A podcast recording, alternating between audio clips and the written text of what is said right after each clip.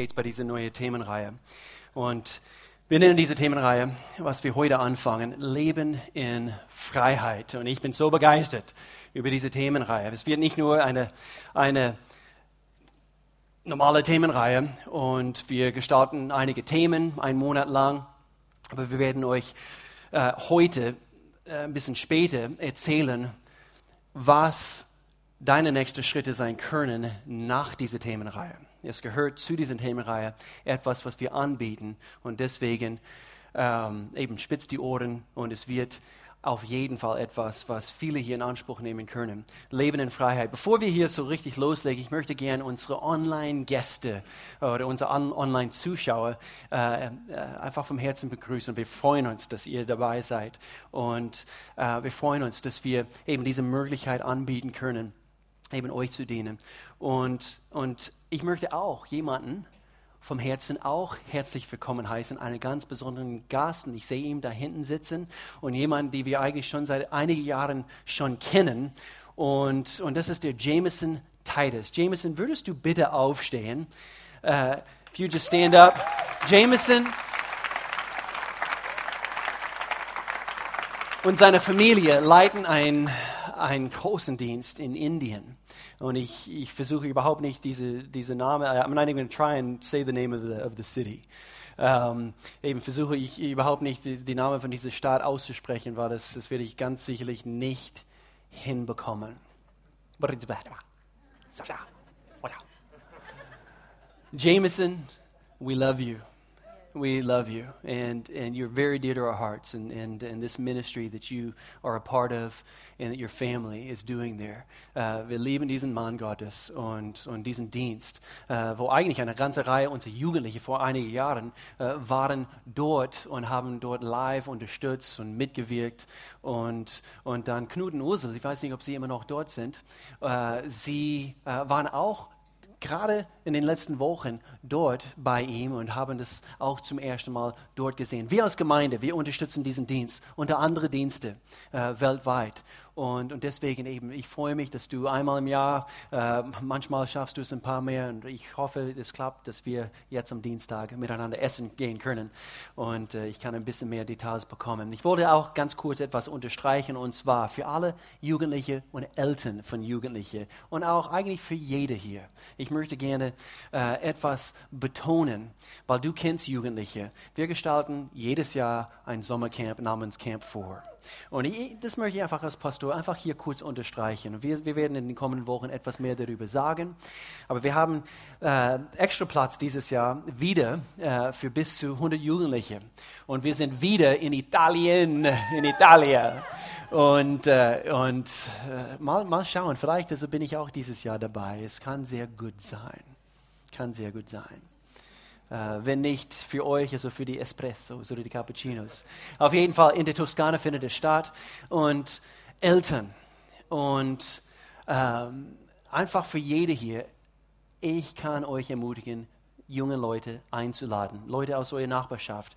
Bring einige Flyers mit, hab sie immer dabei. Und, und, und, und Gemeinde, lass uns dafür beten das Jugendliche, unser Slogan ist, diese Camp hat mein Leben verändert. This camp changed my life. Und das haben wir Jahr für Jahr erlebt. Und so einfach als Tipp.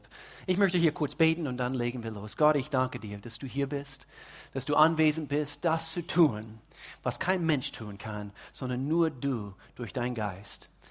Und Gott, ich danke dir, dass du etwas bewirkst in unserem Leben heute, dass wir wirklich von, von hier verändert weggehen und dass wir tatsächlich bezeugen können, du hast mich befreit von vielleicht diesem Bereich oder, oder etwas anderes aus meiner Vergangenheit, aus, aus meiner Situation, Gott. Du bist gut und du hast nur Gutes vor mit uns. In Jesu Namen. Amen. Amen. Ich war circa 14 Jahre alt, als ich und meine Familie angefangen haben, teilzunehmen an einer Familienseelsorge. Mit circa 14 meine Schwester zu der Zeit war 16 Jahre alt und, und jede Woche für etwa eine Stunde haben wir diese Familie Seelsorgerin besucht und, und wir mussten quasi uns öffnen. Es war nicht angenehm. Schon lange bevor ich auf diese Welt gekommen bin, war meine Familie praktisch wie wie soll ich sagen, vorprogrammiert, prädestiniert, nicht prädestiniert, aber vorprogrammiert auf jeden Fall, äh, heftige Probleme zu erleben anhand von das, was eigentlich schon damals mit meinen Eltern, als sie jünger waren, erlebt haben. Denn beide meine Eltern, sie haben mit gewissen Sachen aus ihrer, äh, ihrer eigenen Kindheit, mit gewissen Dingen zu kämpfen gehabt. Meine Mama, sie suchte krampfhaft nach Bestätigung, nach Liebe, nach Annahme von ihren eigenen Eltern. Und, und sie hat einige Dinge, äh, was sie durcharbeiten müsste. Und, und dann meine Papa, und so ich muss dir vorstellen, meine Mama war so und, und sie hat Situationen äh, oder äh, äh, gewisse Dinge anhand von ihrer Beziehung mit ihrer eigenen Papa, wo sie keine Liebe erfahren hat, überhaupt keine Liebe. Und dann mit meinem Papa und seine, seine Situation war folgendes, und zwar er ist als Einzelkind praktisch alleine groß geworden. Sein eigener Papa starb, als er, als er noch vier Jahre alt war. Und so es war nur mein Papa und seine Mama. Und natürlich, weil, weil er tot war, seine Papa, musste seine Mama ständig arbeiten, um natürlich für ihn zu sorgen und so weiter. Und so er ist fast genauso viel von seiner Tante erzogen worden. So es war mein Papa und seine Mama und dann ein bisschen von seiner Tante. Nur zwei Frauen in seinem Leben. Und dann starb seine Mama meine Papa, seine Mama. So, ich habe meine Großeltern nicht, äh, nicht gekannt, als er 19 Jahre alt war. Mein Papa wusste nicht, hat nie richtig gelernt, über Gefühle zu sprechen. Er wusste nie so richtig, wie er sich öffnet. Und, und doch eins wusste er. Er wusste, wie er hart arbeitet. Er konnte schaffen. Mein Papa. Und so natürlich diese Kombination meiner Mama hat nie so richtig die Liebe empfangen, die sie empfangen wollte. Und dann mein Papa, er hat sich nie damit auseinandergesetzt, seine eigenen Gefühle. Und so, es war wie eine Kombination. Es war ein Rezept für einen katastrophalen Zustand in ihrer Ehe. Und so natürlich Jahr für Jahr auch für uns als Kinder. In meiner Kindheit, wir suchten äh, ähm, bei meiner Mama und bei meiner Papa, äh, wir suchten ständig Bestätigung und, und Liebe. Und, und, und, und, und meine Mama hat das bei meiner Papa gesucht. Sie hat es dort nicht bekommen und so sie hat angefangen, es bei mir zu suchen, nämlich äh, sie würde mir über alle ihre Probleme erzählen. Meine Mama mit ihrem Sohn. Und so äh, auch bevor ich überhaupt Teenager war. Sie hat, ich habe schon den Ohr voll gehabt, also wie, wie sie nicht klarkommt mit meiner Papa. Und es war einfach, es war einfach dysfunktional. Dysfunktional. Und, und so, sie hat die Kommunikation von meinem Papa gesucht. Mein Papa konnte das nicht geben. Er wusste nicht wie. Und so sein Standardmodus, wo sie immer Druck auf ihn ausgeübt hat, hey, öffne dich und so weiter und so fort, war es, sein Standardmodus, seine Reaktion war es immer einfach mehr zu arbeiten, damit er nicht damit konfrontiert wird. Und so einfach kein gutes Rezept. Meine Mama, sie sank in eine tiefe Depression für einige Jahre. Mein Papa gleichzeitig, er hat sich der Alkohol zugewendet. Und dann in einer Zeit, als ich ein junger Teenager war, wir lebten äh, drei Jahre lang in England. Und wer das Wetter dort kennt, das Wetter macht nicht so gut mit, also wenn du mit Depressionen zu kämpfen hast. Und so meine Mama fing an, Tabletten zu schlucken und so weiter. Das normaler Nebeneffekt. Meine Schwester und ich versuchten, mit den ungesunden Situationen zu Hause klarzukommen. Meine, bei meiner Schwester, der Zyklus ging weiter. Ich kann mich an Zeiten erinnern, mit 15, mit 16, meine Schwester, wo sie betrunken nach Hause gekommen ist. Also heftig betrunken. Es konnte nicht mehr laufen. Und, und das war für mich, ich war zwölf Jahre alt zu der Zeit und, oder 13 und, und was in aller Welt, was ist mit meiner Schwester los? Und ich war quasi wie, der, wie das verlorene Kind, dieser verlorene Schaf irgendwie, der alles abgeguckt hat. Meine Eltern, meine Schwester. Und ich musste damit klarkommen. Ich kann mich an Zeiten erinnern, wo meine Schwester mit 16, 17 Sie ging schon halb äh, betrunken in der Schule. Sie hatte immer eine Flasche Wodka versteckt in ihrem Kleiderschrank. Und sie würde schon vor der Schule trinken. Und, und so, es wurde natürlich zu einem Such, dann ging es los mit Drogen und so weiter. Und, äh, und so, Gott sei Dank, meine Familie, sie waren so weise, dass sie, dass sie zu diesem Zeitpunkt in meinem Leben mit 14, dass wir angefangen haben, diese Familientherapie zu besuchen. Gott sei Dank. Und gleichzeitig, wir gingen in eine, gut, in eine gute Gemeinde und zu gleichzeitig, wir konnten darüber sprechen in dieser Familientherapiestunde und gleichzeitig, Gott war am Werk in unserem Leben. Gott sei Dank. Und äh, so wir müssen alle lernen, anhand dieser ungesunden Beziehungen und, und unserer Abhängigkeiten, auch manchmal abhängig zueinander. Vielleicht kennt ihr das. Das, das ist diese Dysfunktion, wo äh, meine Mama, sie war abhängig von mir. Und, und, und eben, dass sie jemandem etwas erzählen kann. Meine Schwester, sie war abhängig äh, davon, dass sie, dass sie immer alle zum Lachen bringt. Und sie war quasi der, wie, wie, wie sagen wir, der Witzbold oder wie auch immer zu Hause. Und sie hat immer die Witze erzählt, damit alles so einfach stimmt. Und alles ist gut. Alles ist gut zu Hause. Jeder hier, das ist meine Geschichte. Das ist meine Geschichte. Jeder hier hat mit gewissen Dingen zu kämpfen. Gehabt oder immer noch zu kämpfen. Verletzungen aus deiner Vergangenheit. Wir reden hier Klartext, einfach über gewisse Themen. Die Bibel ist ein gewaltiges Buch, voller Prinzipien, voller Ratschläge, voller Geschichten für dich und für mich, damit wir nicht nur diesen Gott kennen, aber ganz praktisch, damit wir auch Gott kennen, so wie er ist und wie er in unserem Leben etwas bewirken kann, was kein Mensch bewirken kann. Nämlich, dass wir tatsächlich Freiheit erleben. Wir sind hier heute Morgen und, und ich freue mich jeden ersten Sonntag im Monat, dass wir über Beziehungen reden können. Und, und so wir versuchen, so gut wie das geht, ein paar bestimmte Punkte anzusprechen heute und, äh, und, und doch vielleicht anhand von Situationen in dein Leben oder vielleicht jetzt gerade, in diesem Moment. Du hast mit gewissen Dingen zu kämpfen und du musst frei werden.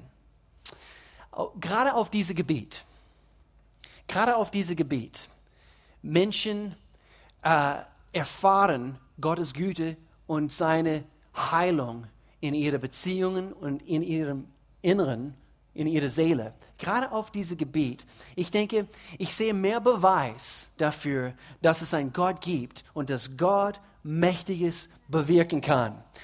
Ich könnte Namen nennen, aber das tue ich nicht jetzt gerade. Über den Jahren, einige, die hier sitzen, wo wir beobachten dürften, mit Freude, wie Gott in eurem Leben äh, gewirkt hat, wo, wo er euch verändert hat, freigesetzt hat von gewissen Dingen aus eurer Vergangenheit, gewisse Denkmuster und so weiter. Und so, wir, wir können wissen, dass sein Wort so viel Klarheit äh, äh, gibt und, und, und Weisheit schenkt für jede unserer Lebenssituationen. Gott ist einfach genial.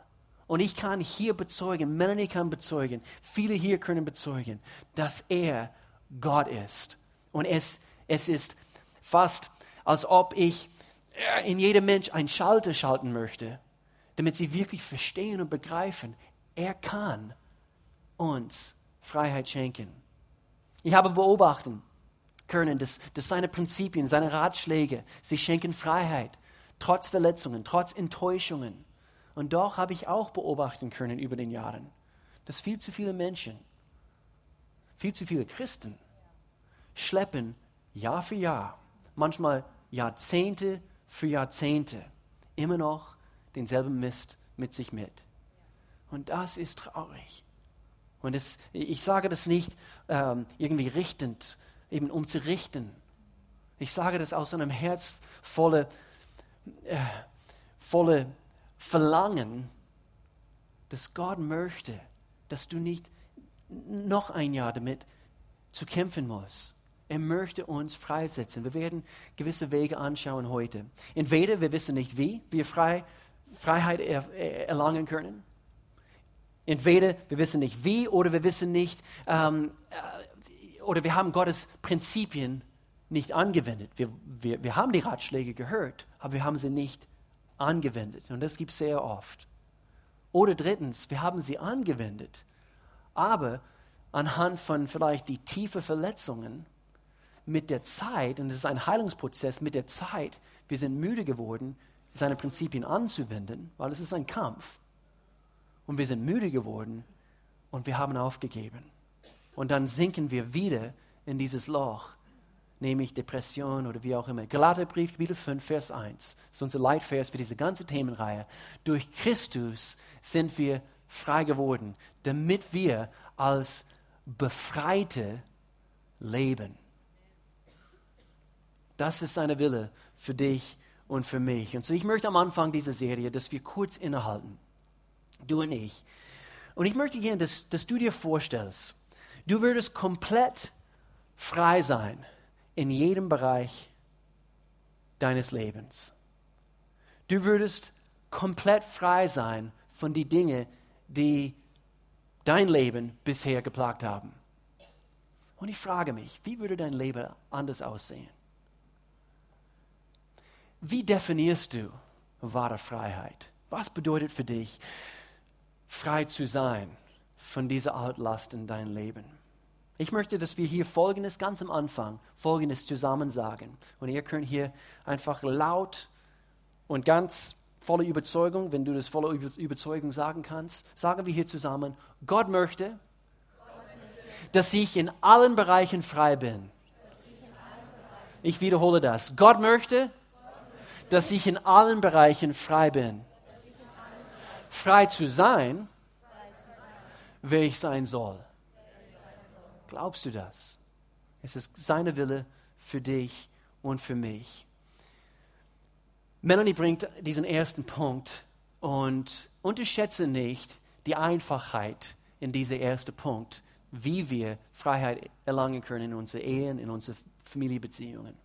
Bitte schön. Oh, Nennst du mich einfach? Huh? No, you're not okay. einfach. You're sehr.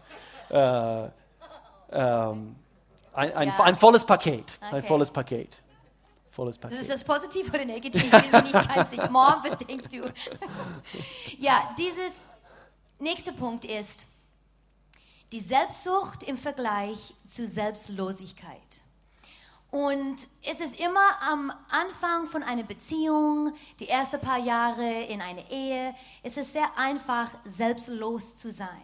Es ist sehr einfach, den anderen Personen in erste Stelle zu stellen. Und, aber umso länger man verheiratet ist, umso länger eine Freundschaft, ähm, länger, dass man eine Freundschaft hat, wird das Selbstlosigkeit in zu Selbstsucht hineingehen und wir denken nur an uns und wir ähm, arbeiten nicht mehr so arg daran, dass das Leben unserer Ehemann oder Ehefrau, dass es schön ist, dass es entspannt ist, dass, dass die Freude haben, weil es liegt auch viel an uns, ob unsere Ehepartner, Ehefrau, Freunde, ob sie auch freudig sind, weil wir können es genau das Gegenteil, wir können es denen geben. Wir strengen uns nicht mehr so an, Wege zu finden, einander zu gefallen oder zu dienen. Ähm, wir hören nicht mehr so gut zu. Wir hören nicht mehr Wie? so gut zu. Okay. Wir hören nicht mehr so gut zu. Wie ist, ähm, das passiert oft zu Hause, das ja. war sehr normal. Oder ich antworte. Antwort, aber er hat kein Wort verstanden, was ich gefragt habe. Er sagt einfach ja. Oder einen Tag später, eben du, du sagst mir, was ich dir geantwortet habe und ich, was, wirklich? Ich antworte nicht. Okay, okay. Um, ähm, so, um, ähm, wo war ich jetzt?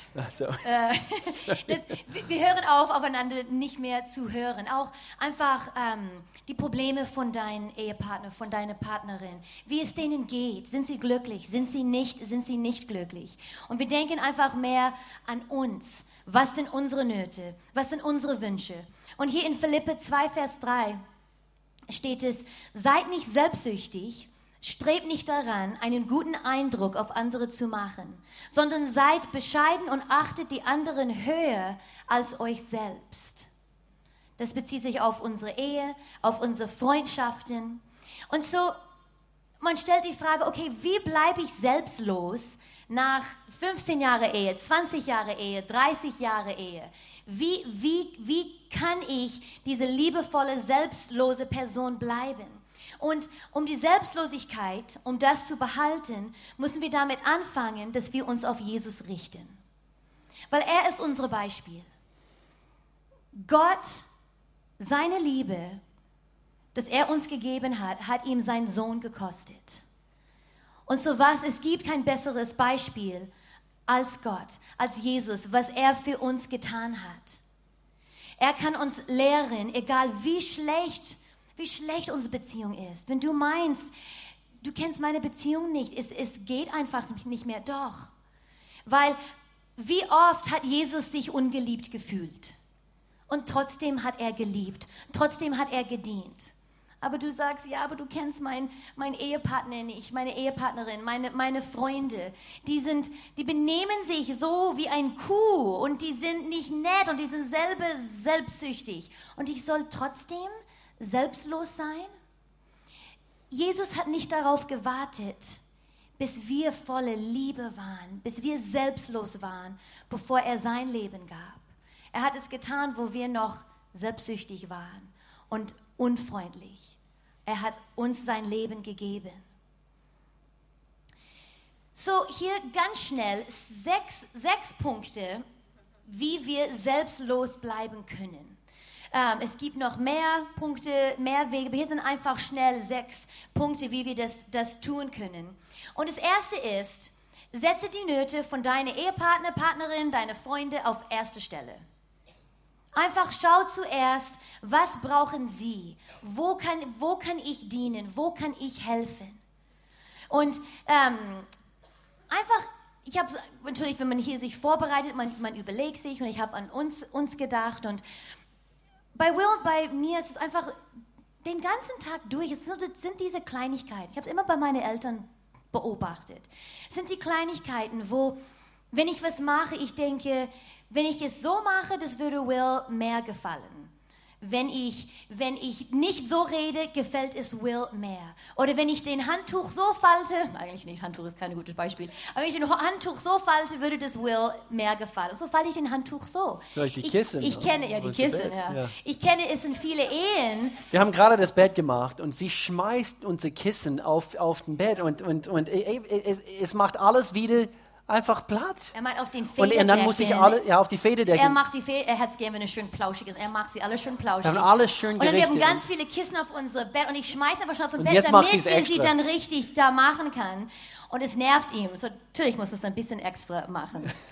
Was ich gerade sagen wollte, ich kenne Ehepartner, wo die Frau würde die Handtuch genau umgekehrt falten, weil sie weiß, ihr Mann wird es lieber so haben. Sie faltet es genau umgekehrt, um ihn zu ärgern. So es sind in diese kleinen Dinge, wo wir einfach die Nöte von einer andere, die anderen in erster Stelle tun. Und da kann man auch viel mehr ins Detail gehen und auch einfach tiefere Dinge ähm, darüber sprechen. Wir haben nicht, nicht die Zeit. Auch was ist, verlasse deine Komfortzone und tu was anderes mit deinem Ehepartner. Etwas, was du weißt, es würde ihr gefallen, es würde ihm gefallen. Und vielleicht magst du es nicht mal so sehr, aber tu es trotzdem. Und, und wenn du, wenn ihr da, keine Ahnung, was es ist, und du machst diese Aktivitäten, anstatt dich so darauf zu konzentrieren, ich mag das nicht, das ist bescheuert, konzentriere dich auf, wie zwischen euch wie dieser Bund enger wird, wie ihr euch nähert, weil ihr macht etwas, was sie liebt oder er liebt und konzentriert dich auf das. Noch ein Punkt ist Liebe bedingungslos. Diese bedingungslose Liebe. Egal was er tut, egal was sie tut. Wir sollen unsere Partner lie bedingungslos lieben. 1. Petrus 3,8 sagt: Schließlich sollt ihr alle einig sein, volle Mitgefühl und gegenseitige Liebe. Seid barmherzig zueinander und demütig. Und wieder, Jesus ist unser Beispiel, wie wir das tun. Er hat es für uns getan, er hat uns gezeigt, wie wir das tun können. Noch ein Weg ist, finde Wege, einander zu dienen. Das ist anders wie den ersten Punkt, dass du die Nöte von deinem Partner ähm, in, in erste Stelle setzt, aber finde Wege, wie du ihm dienen kannst. Wenn du in die Küche bist, hier sind wieder Kleinigkeiten und du holst dir was zu trinken. Schatz, willst du was zu trinken? Soll ich dir was zum Essen machen? Männer genauso für die Frauen, Frauen genauso für die, für die Männer. Einfach auch, in es sind oft die kleinen Dinge, wo es so viel ausmacht. Wenn der Mann der Geschirrspül auslädt, ich benutze es immer als Beispiel, das ist besser als irgendwelche, wenn, irgendwelche Art von, wenn du Sex haben willst, Männer, lad den Geschirrspüler aus. That's like, you are amazing, husband. Ich liebe dich. Ohne dass deine Frau dich fragt, das zu tun. Es sind so Kleinigkeiten. Einander, einander dienen und es öffnet eure Herzen einander gegenüber. sei ein guter Zuhörer. Wir haben vorhin ein bisschen darüber ähm, gesprochen. Es ehrt. Deine Freund, Freundin, deine Ehepartner, Partnerin, wenn du zuhörst. Hm. Auch wenn du nicht unbedingt immer zuhören willst. Aber hör zu. Und es ist auch ein Weg, wie wir zuhören, ist manchmal auch, wenn die nicht reden. Aber du beobachtest, du beobachtest, irgendwas stimmt nicht. Irgendwas ist nicht in Ordnung. In den letzten paar Tagen, irgendwas stimmt nicht. Und das ist auch ein Weg, wie wir zuhören. Wie geht es mein Partner? Und dann kann man die Frage stellen, hm. hey, ich habe gemerkt, weil ich zugehört habe, mhm. bist du okay? Soll, sollen, wir, sollen wir darüber ähm, sprechen? Sprich gut über deine Ehepartner. Überall, wo du bist, sprich, sprich nicht negativ über deinen Ehepartner und besonders vor deine Kinder. Sprich positiv über den Pat Vater oder den Mama von deinen Kindern. Sprich nicht negativ, weil die werden es nie vergessen. Mhm. Mhm. Ähm, noch ein Punkt, ein, lerne Kompromisse einzugehen. Und für jede von uns, das, ist, das sind andere Bereiche und es wird immer andere Kompromisse, die wir eingehen müssen. Kommt darauf an, genau um welche Themen es handelt. Aber lerne Kompromisse einzugehen. Dein Weg ist immer nicht der richtige Weg. Mhm. Und dann zuletzt, bete für Kraft und Hilfe von Gott. Weil es ist nicht immer einfach. Aber er hat uns gezeigt, wie wir es tun können, können und er wird uns helfen. Mhm. Selbstlos zu sein baut eine Umgebung von Sicherheit und Liebe auf. Es ist eine beschützte Atmosphäre. Clem Boyd von Focus on the Family, er hat gesagt, Selbstlosigkeit ist keine Ehestrategie, hm. sondern eine Veränderung im Herzen durch Christus. Hm. Jesus lebte Selbstlosigkeit von seiner Geburt bis Golgatha vor. Hm. Selbstlos zu sein bedeutet, sich mit ihm zu identifizieren. Es geht darum, deinen Ehepartner so sehr zu schätzen, dass sein oder ihr Wohl dein Ziel ist. Hm. Das ist unser Ziel, das ist selbstlos. Oh, oh ja, ich wollte, soll ich den... Ah, sorry. Um, wir haben uns gefragt, unser Thema hier ist Leben in Freiheit. Und der Selbstsucht ist genau das. Ich, ich denke, der Selbstsucht ist, ist, ist der Kern, äh, ist ähnlich wie Stolz. Ist der Kern von aller Sünden. Und es ist genau das, was uns zurückhält frei zu leben, weil wenn du, wenn du nur auf deine eigenen Nöte, sei es in einer Ehe, sei es in einer Freundschaft, sei es in der Familie, nur auf deine eigenen Nöte fokussiert bist, du bist gebunden, du bist nicht frei. Und so deswegen, es macht uns, und Jesus, ey, Gott wusste das, er wusste das. Und es ist erfrischend, so zu leben. Schaffen wir das immer? Überhaupt nicht. Überhaupt nicht. Ich schaffe es nicht. Und doch in dem Augenblick, und ihr kennt es vielleicht, in dem Augenblick, wo du etwas Selbstloses getan hast, wow, fühlst du dich aber gut. In dem Augenblick. Wir wollen jetzt einen Videoclip angucken. Und diesen Videoclip, oder auf diesem Videoclip, eben zwei liebevolle Menschen aus dieser Gemeinde, sie haben sich entschieden, ihre Geschichte uns zu erzählen. Und es war bestimmt nicht leicht für sie. Sie haben äh, ihren Herzen hier, uns alle hier ausgeschüttet. Und so ich sage jetzt, jetzt gleich Dankeschön an, äh, an euch, Vladi und Lilly. Bitteschön. Vladi und Lilly sind seit 13 Jahren verheiratet, haben drei wunderbare Kinder, Noah, Sophia und Lemoy. Wir sind aufgewachsen beide in einem christlichen Elternhaus, haben recht früh geheiratet. Eigentlich lief alles ganz gut, war recht recht positiv. Wir waren, wir waren, wie gesagt, in der Gemeinde von klein auf, wir waren integriert in der Gemeinde. Ähm, bis irgendwann mal, ich sage jetzt mal, ein Bruch kam. Ich habe auch gedacht, es läuft alles so gut und wir sind so verliebt und alles und ähm, habe ich gedacht. Und dann kam die Meisterschule und ähm, wir haben uns beide bewusst dafür entschieden, dass Vladi auf die Meisterschule geht. Das war natürlich eine harte Zeit für uns, weil Vladi sehr viel unterwegs war und einfach sehr viel lernen musste und alles. Und in dem Moment, wo er weniger Zeit für mich hatte und einfach sehr viel zu tun hatte, habe ich mich sehr vernachlässigt gefühlt. Dann habe ich mich auf eine Beziehung eingelassen und bin meinem Mann einfach äh, fremdgegangen und das ist auch über längere Zeit gegangen.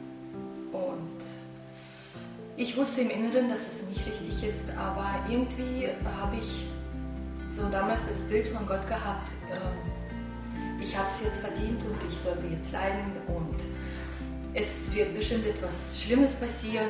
Da war auch, äh, wir waren auch getrennt lebend. Ja. Und äh, Noah war bei mir und wie gesagt, ich habe, ich, ich liebte meinen Mann und liebe ihn jetzt mehr als je zuvor. Ähm, nur in dem Moment habe ich gedacht, du hast jetzt Mist gebaut und jetzt musst du es ausbaden. Ich würde nicht sagen, dass ich Gott nicht kannte. Ich war errettet, aber es war nicht diese nahe Beziehung zu ihm. Ich war, ich habe ich hab versucht, alles richtig zu machen und einfach damit dieser Gott zufrieden ist. Und meine Cousine, äh, Svetlana, hat mich immer ermutigt und gesagt, Lili, gib nicht auf, Gott liebt dich und es kann alles besser werden. Ja, dann hat sie mich zu Besuch eingeladen. Diese, ich habe die Menschen gesehen, dass ihre Augen geleuchtet haben. Die waren so fröhlich. Die, die waren, das war nicht dieses Gespielte. Und da habe ich äh, gesagt, ich will das auch. Im Alltag hat sich nichts geändert. Und dann an einem Tag, das war nicht mal eine Woche später, ich war unter der Dusche und dann hat angefangen zu mir zu reden.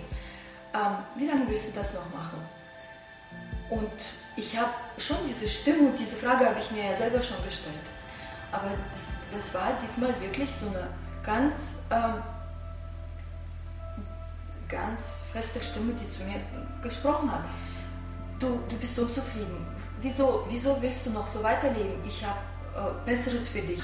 Und dann habe ich im Endeffekt gesagt, ist okay Gott, ich gebe ich geb dir die letzte Chance sozusagen. Das war genau. Und, Und das Mensch, menschlich gesehen war das eigentlich total am Ende, es war kaputt. Das genau. War, also das ging fast ein Dreivierteljahr, wo wir das einfach versteckt gehalten haben vor allem in der Hoffnung, dass es sich alles legt, dass ja. es alles wieder vernünftig wird. Aber es war es nicht. Es, es, ist nicht vernünftig geworden. An dem Abend habe ich äh, eine Entscheidung getroffen. Ich bin sofort zu, zu äh, seinem Bruder und ich bin ins Auto und zu denen rein und ich habe eigentlich all die Jahre habe ich mir vorgestellt, dass ich, wenn ich mich um, wenn ich bei denen um Vergebung bitten würde, dass es wirklich vom Herzen kommen würde. Und in dem Moment war es so. Ich habe mich einfach auf die Knie von denen geworfen und dann wirklich gesagt, es tut mir so leid für den ganzen Schmerz, den ich euch zugefügt habe. Und es wird jetzt alles gut, ich weiß es. Und dann bin ich auch zu leid. Und es war auch so ein Moment, wo ich dann wirklich auch zu ihm gesagt habe, Schatz, es tut mir so leid. Und es ist wirklich es wird alles wieder gut. Man kann da sehr weit rausholen, aber Fakt ist, dass Gott gewirkt hat. Gott hat eingegriffen. Sechs Jahre sind jetzt vergangen, nachdem das überhaupt alles so passiert ist. Es ist immer wieder, es kommt immer wieder hoch, es kommt immer wieder hoch, aber je nachdem, was gebe ich dem, wie viel Raum gebe ich dem, was da hochkommt, wie viel bin ich bereit auch dafür zu tun, zu vergeben oder immer wieder aufs Neue darauf hinzuarbeiten. Und das ist ein Prozess. Wir haben keine perfekte Ehe. Wir haben auch unsere Macken, wir haben unseren Alltag, wir haben unsere Schwierigkeiten, wir haben einander, ja. wir haben unsere Kinder. Ähm, aber, aber das ist uns. auf jeden Fall. Das ist nicht zu vergleichen zu dem, wie es war. Was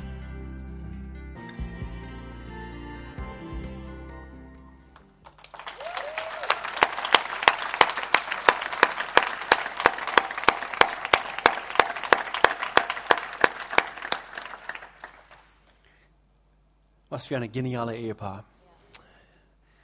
Wir kennen sie persönlich und, und äh, sie haben jetzt schon unser Leben bereichert, auch mit dieser Geschichte. Und, und äh, danke nochmals, Vladi und Lilly. Ein Bereich, der so oft leidet und unseren Leben und unsere Ehen plagt, ist unsere, unsere Sexualität. Und so wir werden ganz kurz ein paar Dinge hier anschauen. Anhand von Beziehungen und wie wir in diese Beziehungen über den Jahren behandelt wurden. Es beeinflusst die Gesundheit unserer Sexualität. Viele sitzen hier heute Morgen, ganz sicher, eine ganze Reihe sitzen hier heute Morgen und ganz bestimmt auch, also welche, die online zuschauen. Und, und, und, und du hast Sachen erlebt. Du bist verletzt worden, du hast Enttäuschungen äh, erlebt, du hast Dinge gesehen mit deinen Augen, du hast, äh, du hast Dinge getan, die du hättest nicht tun sollen, die du tu nicht tun wolltest. Und es kann sehr gut sein, dass sogar Dinge dir angetan wurden, die du nicht wolltest. Und alle diese Dinge, sie haben einen Einfluss auf unsere Sexualität. Und Gott möchte, dass wir frei werden in unserer Sexualität. So wir werden es hier kurz anschneiden. Jedes Problem, die wir in unserer Sexualität konfrontieren, ist auf etwas zurückzuführen in unsere Vergangenheit, was unmittelbar mit einer Beziehung mit jemand anderem zu tun hatte. Und jedes Problem, jede Schwierigkeit, wir in unserer Sexualität haben, wird eines Tages, wenn nicht schon jetzt, jemand anders beeinflussen. Das, womit du konfrontiert bist in deiner Sexualität, wird jemand anders beeinflussen. Aber zu oft, wir, wir erschrecken uns in einer Gemeinde darüber zu sprechen. Die Gemeinde ist genau der Ort eigentlich, wo wir das Thema ansprechen sollen. Denn Gott ist der Erfinder von Sex überhaupt. Gott ist der Autor. Er hat es konzipiert. Und jetzt an dieser Stelle, wir sollen alle jubeln und sagen, ja yeah, Gott, du bist genial. Er ist genial und, und er hat es erfunden. Und, und, und, und, und aus Gemeinde und für Gott, er möchte, dass es unsere Geschichte ist, die Sexualität, Sex dass wir davon erzählen können, wie das funktionieren sollte, wie das gesund ablaufen sollte. Das sollte die Kirche, die Gemeinde, sollte unsere Geschichte sein. Nicht da draußen. Wenn die Schulen darüber anfangen, darüber zu lehren und so weiter, es führt auf ihr Wege. Weil wenn es nicht basiert ist auf das, was Gott ganz klar von Anfang an darstellen wollte in seinem Wort, dann leitet es auf, auf ihr Wege. Und so Kenntnis führt zu Freiheit.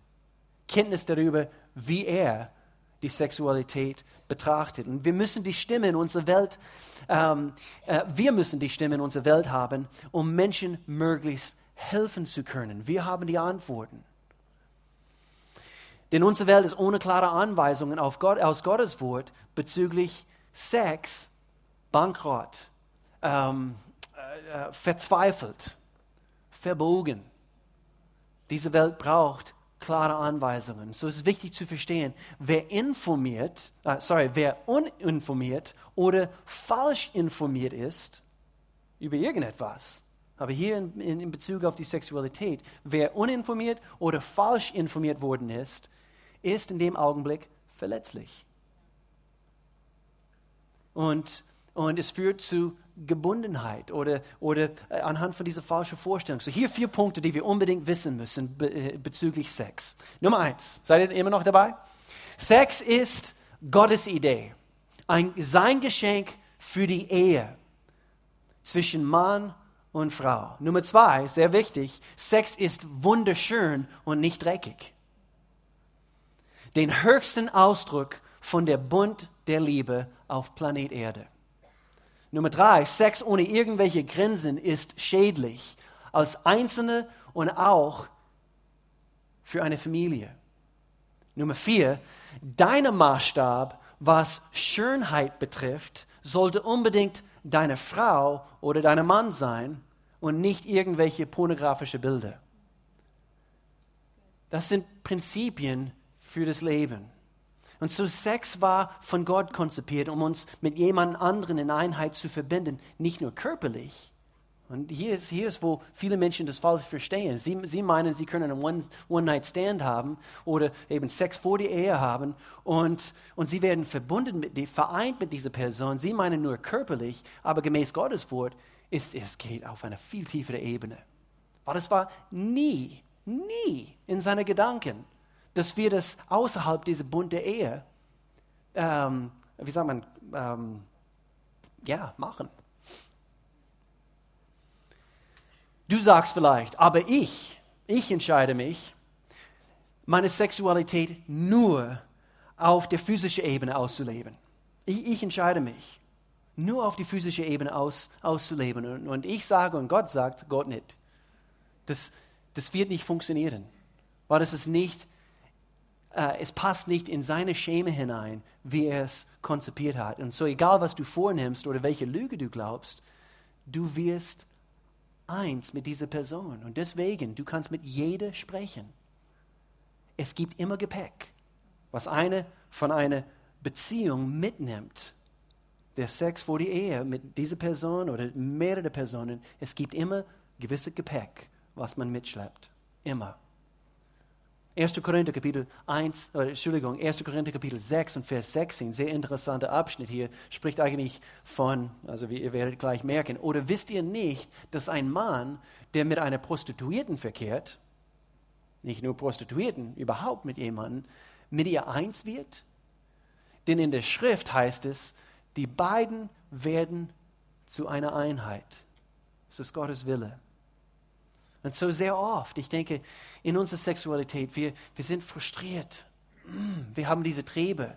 Und wir sind selber verwirrt, weil wir tun gewisse Dinge und wir gucken gewisse Dinge an, die wir nicht angucken möchten. Oder wir, wir, äh, wir, wir tun Dinge und das wollten wir nach, nicht tun. Und, und wir missachten dabei Gottes Pläne seine Anweisungen. Das lesen wir hier ganz klar. Paulus schreibt hier in Römerbrief Kapitel 7, er sagt, ich verstehe selbst nicht, sagte Paulus, warum ich so handle, wie ich handle. Denn ich, ich tue nicht das, was ich tun will. Im Gegenteil, ich tue das, was ich eigentlich verabscheue. Hier in Vers 18, er sagt, obwohl es mir nicht am Wohlen fehlt, die Wille ist da, er will das Richtige tun. Bringe ich es nicht zustande, das Richtige zu tun. Und so, wie werden wir frei? Wie gesagt, wir, wir, wir reden eigentlich nur so diese, diese, diese ganz breiten Themen an, jetzt in diesem Augenblick. Aber wir, wir werden erfahren, also wie wir wirklich frei werden können. Nummer eins, wende dich Gott zu, wende dich Gott zu und tue Buße. Okay, das habe ich gewusst, also dass das kommt. Aber tu es. Laufe nicht weg von Gott. Wende dich Gott zu und tue Buße. Reue kann meistens zerstörerisch sein, wenn, wenn es nicht eine göttliche Art von Reue ist. Ich, ich, ich erkläre das ganz kurz. Reue kann uns gebunden halten, dass wir nicht frei werden. Es kann uns plagen, wenn es, wenn es nicht unter der Schirm der Liebe kommt. Was interessant ist, wenn man vor Gott die Sünde, seine Sünde oder das, was eine plagt, wirklich bereut. Diese Reue ist in dem Augenblick wie heilsam oder heilkräftig in deine Situation und für deine Fehler. Ist ein Zeichen dafür, dass du wirklich Buße tust. Wenn du, wenn du wirklich Reue in deinem Herzen hast und du sagst, Gott, vergib du mir. Oder anhand eben von, von Geschichten, die wir immer wieder hören, also der Person ist zu jemand anders hingegangen, bitte vergib mir. Bitte vergib mir. Nummer zwei, wie werden wir frei? Unterschätze diesen Punkt nicht. Öffne dich und rede mit anderen. Jakobus Kapitel 5, Vers 16. Bekennt einander eure Sünden und betet füreinander, damit ihr nicht nur, nicht nur vergeben werdet, sondern hier ist das Wort, damit ihr geheilt werdet. Und so Heilung findet erst dann statt, in dem Augenblick, wo wir es jemand anders bekennen. Und das heißt, es ist ein Heilungsprozess, was in dem Augenblick losgeht. Ein Heilungsprozess hat dann äh, angefangen und findet statt in dem Augenblick, wo du nicht einfach nur für dich persönlich damit zu, äh, zu kämpfen hast, sondern du involvierst jemand anderen und du sagst jemand anderes, ich habe damit zu kämpfen und ich tue Buße. Würdest du bitte für mich einstehen im Gebet Kämpfe du mit mir in diese ganze Geschichte. Und rede nicht nur einmal mit, mit vertrauenswürdigen Menschen darüber. Äh, Betonung auf vertrauenswürdige Menschen. Und hier ist es nicht nur in Bezug auf Sünde, die du begangen äh, hast, bist, sondern Dinge, die dir vielleicht angetan worden sind. Wir müssen eben beide in dem Spektrum, wir, wir, müssen, wir müssen lernen, darüber zu reden. Das, was uns verletzt hat. Ähm, habt ihr gemerkt, dass die Gemeinde nicht ein Ort ist, also wo, wo wir alle vollkommen sind? Habt ihr es kapiert? Ich hoffe, Menschen haben kapiert, wir sind alle unvollkommen und wir haben alle unsere Marken. Und deswegen wird oft verglichen mit einem Krankenhaus. Und denke nicht, dass, äh, dass die Menschen da draußen, nur weil wir hier drin sind, also wir, wir sind alle krank und so weiter, deswegen bin ich hier. Nein, nein, viele Menschen in unserer Welt, sie haben noch nicht kapiert, dass sie mit kranken Ideen und kranken Vorstellungen zu kämpfen haben. Und deswegen ist es unsere Aufgabe, hinzugehen und Gottes Wahrheit hinzubringen, damit, damit diese Krankheit aufgedeckt wird. In Jesu Namen. Das ist unsere Aufgabe. Das dürfen wir nicht vergessen. Gemeinde, wir müssen hingehen. Wir müssen einen Unterschied. Wir müssen Anweisungen. Wir müssen, wir müssen Antworten in diese kaputte Welt hineinbringen. Und, und so rede öfters über deine Schwachstellen. Äh, es muss ein laufender Dialog stattfinden. Und ich, ich beende diesen Punkt also mit dieser folgenden Aussage. Sex ist großartig, großartig. Aber Sex kann einfach nicht die globale Bedürfnis der menschlichen Seele befriedigen. Diese Bedürfnis nach Annahme und Erfüllung das finden wir nur in Jesus Christus. Und das ist eine tolle Überleitung in diesen letzten Punkt, was Melanie bringt. Gut gemacht, Will. Das ist kein einfaches Thema zu besprechen. Ich habe ihm gesagt, du darfst diesen Thema übernehmen. Thema ein einfacheres. ähm, aber es ist so wichtig. Aber das nächste ist, ich glaube, es ist ein, was in unserer Ehe uns sehr frei hält in unsere Ehe, was wir beide kapiert haben. Gott sei Dank, es hat mich so befreit, wo ich das kapiert habe. Und es, wir sollen uns nicht davon abhängig machen, dass unsere Ehepartner all unsere Nöte erfüllt sondern davon abgehen, dass Gott dies tut. Hm. Nicht unsere Ehepartner, Partnerin, auch, auch mit Freunden.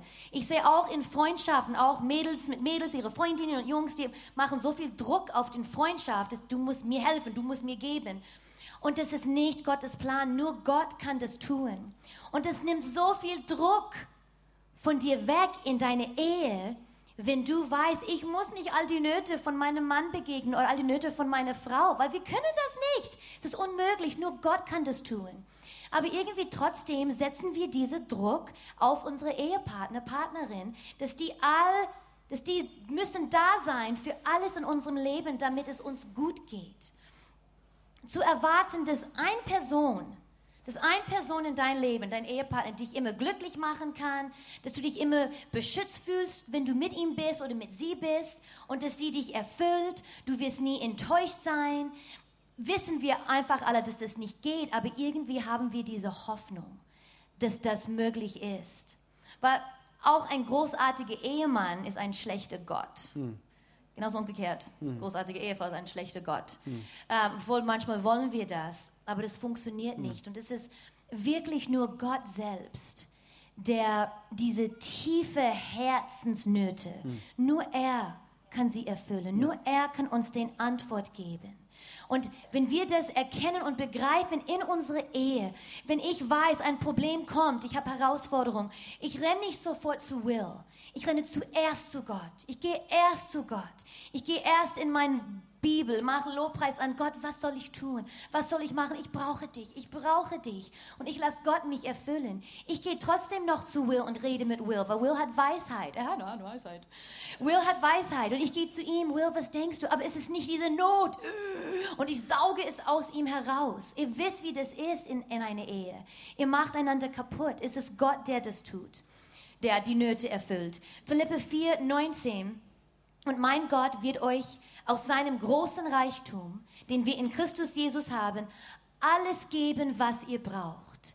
Er gibt uns alles. Hm. Nicht ein Mensch, nicht ein Freundin, nicht ein Ehepartner, Partnerin.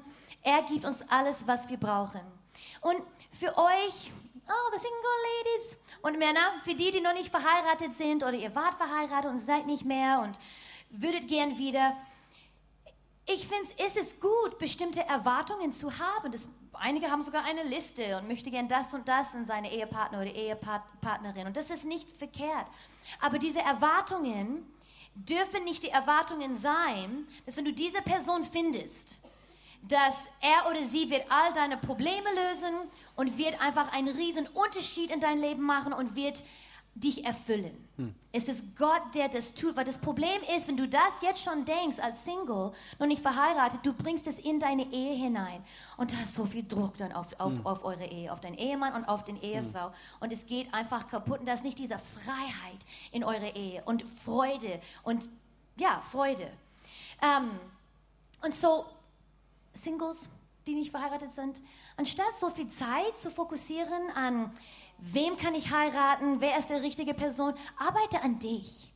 Damit du diese richtige Ehefrau, göttliche Ehemann sein wird für deinen zukünftigen Ehepartner. Und konzentriert euch auf das. Mhm. Investiere Zeit in dem. Die Zeit daran zu arbeiten, eine Ehefrau zu werden, ist jetzt vor dem weißen Kleid. Mhm. Und genauso als Ehemann. Mhm. Und so für uns alle, wir müssen aufhören, auf Menschen, auf Dinge, auf unsere Arbeit zu schauen, dass das ist, was uns erfüllt, aber mhm. dass wir auf Gott schauen. Er ist unsere Quelle des Lebens. Mhm. Niemand anders ist unsere Quelle des Lebens. Er ist unsere Quelle des Lebens.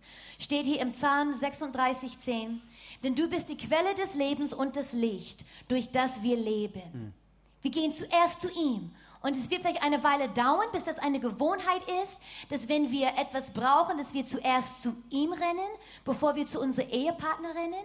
Aber lass das so eine Gewohnheit werden. Hm. Zuerst zu ihm. Du entlastest deinen Ehepartner so sehr. Hm. Und dann könnt ihr zusammen in Einheit darüber sprechen. Hm. Aber dieser Druck ist nicht da. Hm. Yes. Diese alte klassische Dreieckprinzip, was, was wir von unseren also meine Schwiegereltern lernen dürfte, diese Dreieck. Also hier ist Gott ganz oben und hier links oder rechts oder umgekehrt eben ist der Mann und Frau. Und umso mehr sie sich Gott nähern, umso mehr finden sie sich zueinander. Merkt euch das. Und das ist, das ist die gesunde Entwicklung in einer Beziehung, in jeder Art Beziehung. Ehe oder oder Familie oder wie auch eben diese Dysfunktion, wovon ich am Anfang in meiner Familie gesprochen habe. Es war völlig verkehrt. Jeder hat beieinander eben diese, diese ähm, Erfüllung gesucht oder, oder Befriedigung oder, oder wie auch immer. Und nur Gott kann das anbieten. Und so diese, diese, diesen Satz, was ich vorhin gebracht habe, die globale Bedürfnis der menschlichen Seele, diese, Bedürfnis, Bedürfnis nach Annahme und Erfüllung finden wir nur in Jesus Christus. Nur. Ich kann davon bezeugen. Viele, die hier sitzen, können nur bestätigen, ja, nur in Gott. Er ist der Erfinder überhaupt von das Leben. Nur bei Gott fängt alles an. Bei ihm fängt alles an. Heilung, Freiheit, Freude, Hoffnung, für unsere Beziehungen. Er möchte es dir anbieten und er, er bietet es dir an. Er möchte, dass du es annimmst. Lass uns beten.